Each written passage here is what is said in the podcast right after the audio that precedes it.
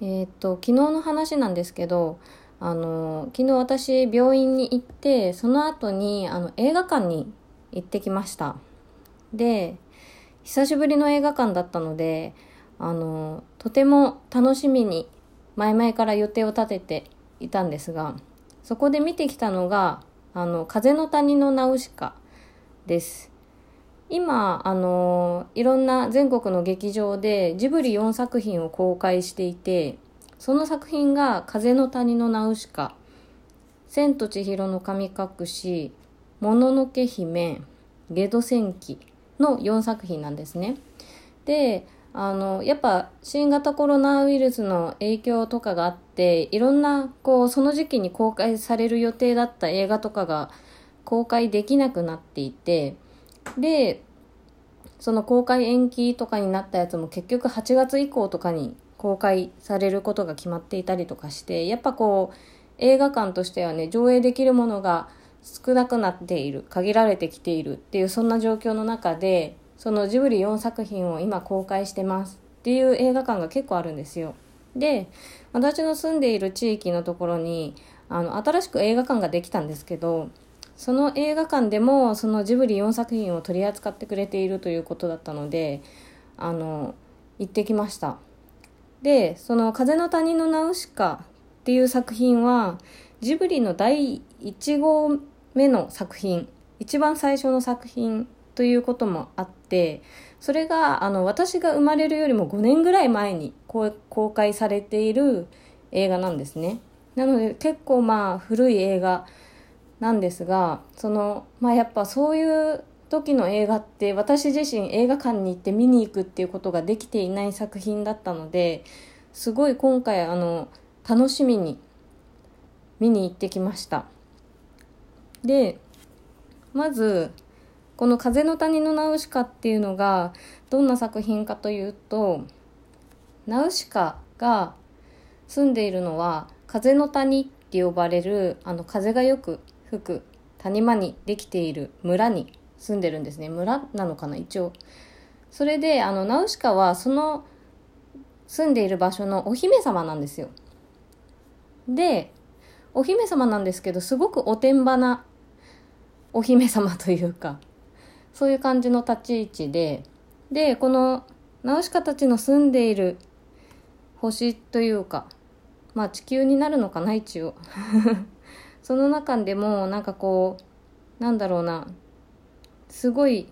不快って呼ばれている、まあ、腐った海と書いて不快と呼ばれている虫たちが生息する森があるんですよ。でそこはその森はもう毒で溢れているのでマスクをつけていないと5分間で肺が腐ってしまうという肺が腐って死んでしまうと言われているその毒を持った森なんですね。森があって虫たちがそこに生息していると。でそんな中あのナウシカは割とこうその不快に頻繁に遊びに行くような感じの女の子なんですよ。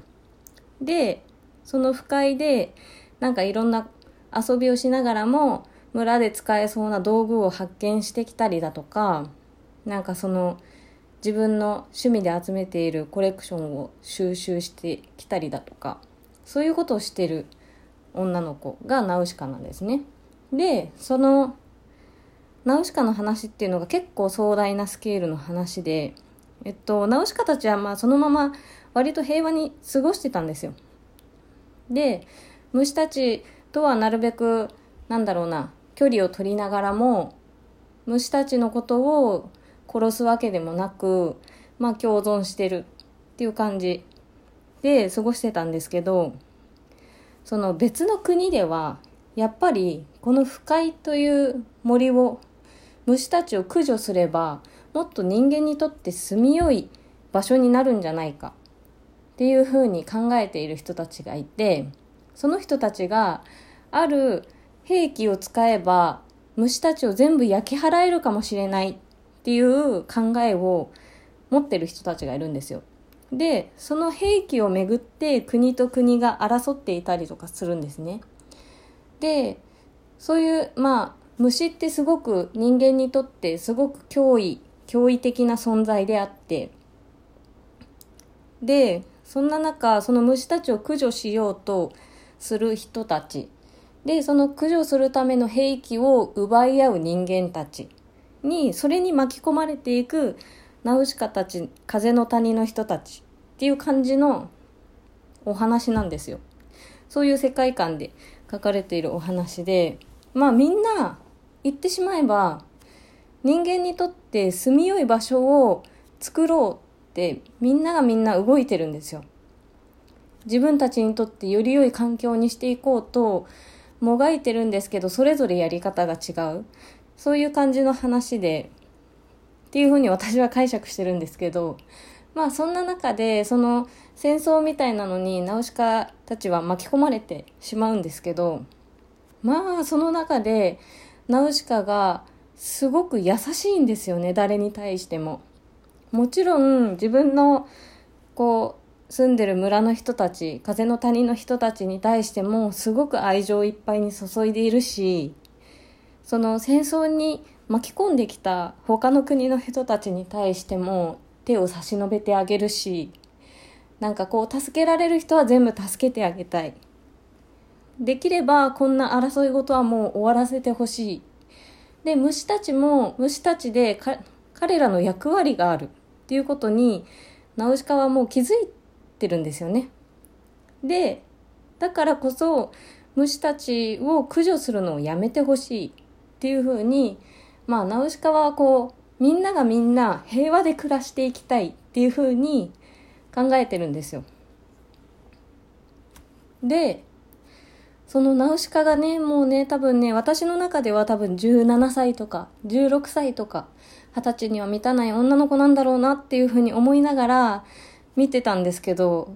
もうなんかね、こう、ナウシナウシカの、こう、滲み出る優しさ、心の強さ、もうそれが全て本当にすごく素敵で、なんか、私、風の谷のナウシカを最初から最後まで通しで見たのって多分小学校高学年の時か中学生ぐらいの時が最後かなと思ってるんですけどその時は正直物語の意味が全然理解できてなかったんですけどあの大人になってからね見る風の谷のナウシカ。特に私こう子供を産んで育ててきてそれから見る風の谷のナウシカってもうすごいなんかなんだろうな。すごい本当にナウシカの強さで溢れてる映画だなっていうふうに思いました。なのでなんかなこうナウシカみたいな女の人になりたいって本当に心から思います。自分も優しくなりたい優しくなりたいし心が強くありたいでもなんかこうどうしてもねやっぱこう落ち込んでしまったりとか、ナウシカだって落ち込むんですよ。ナウシカだって落ち込むし、もう泣いてしまう時だってあるんですけど、でもそれでもなんか彼女は自分の信念を貫き通すタイプの人で、で、なんだろうな、それが何て言うんだろう、正義を貫くわけではなくて、なんか本当の意味、それがそこにある意味とかをちゃんと読み取って、それが大切にしたいものなのかどうかっていうのを彼女なりに考えてその信念を貫いてるっていう感じなんですよ。なのでそれがなんかすごい素敵だなと思ってああ私もナウシカみたいになりたいって思いました。なんか実はそのそれまでで今までで一番最初に私がジブリ作品を映画館で見たっていう一番最初の作品が「あのもののけ姫」だったんですね。で「もののけ姫も」こうまあねあのアシタカがすごく強い心の強い男の人の話なんですけどでもなんかなんて言うんだろうなこう私それまでねそのずっと自分は一番もののけ姫が好きだって思ってたんですよ。そのもののけ姫を一番最初に劇場で見たっていう印象が強かったからなんでしょうねなんかこう「もののけ姫」が一番好きだなって思ってたんですけど昨日あのその「風の谷のナウシカ」を劇場に見に行っていや本当に良かったって思ったしなんかそのはこんなにも深いところが描かれている作品なんだなっていうのを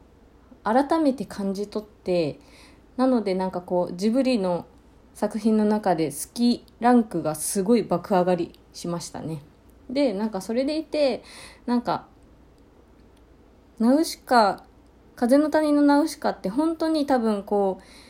人生いろんなことを経験してから見る方がより深いところを見れるんだなと思ってなので私自身なんかそういうちょっと深いところが読み取れるようになってきたんだなっていうのが私も大人としてちょっと自分が成長してきてるなっていうことを感じ取れたっていうのでもすごく良かったです。なのであのもしも大人になって一度も「風の谷のナウシカ」を見たことがない人がいらっしゃれば是非見ていただきたいなと思います。というあの昨日すごく感銘を受けた 話でした。それではあの皆さんごきげんよう一ノ瀬夏のここだけいつでも夏ラジオでした。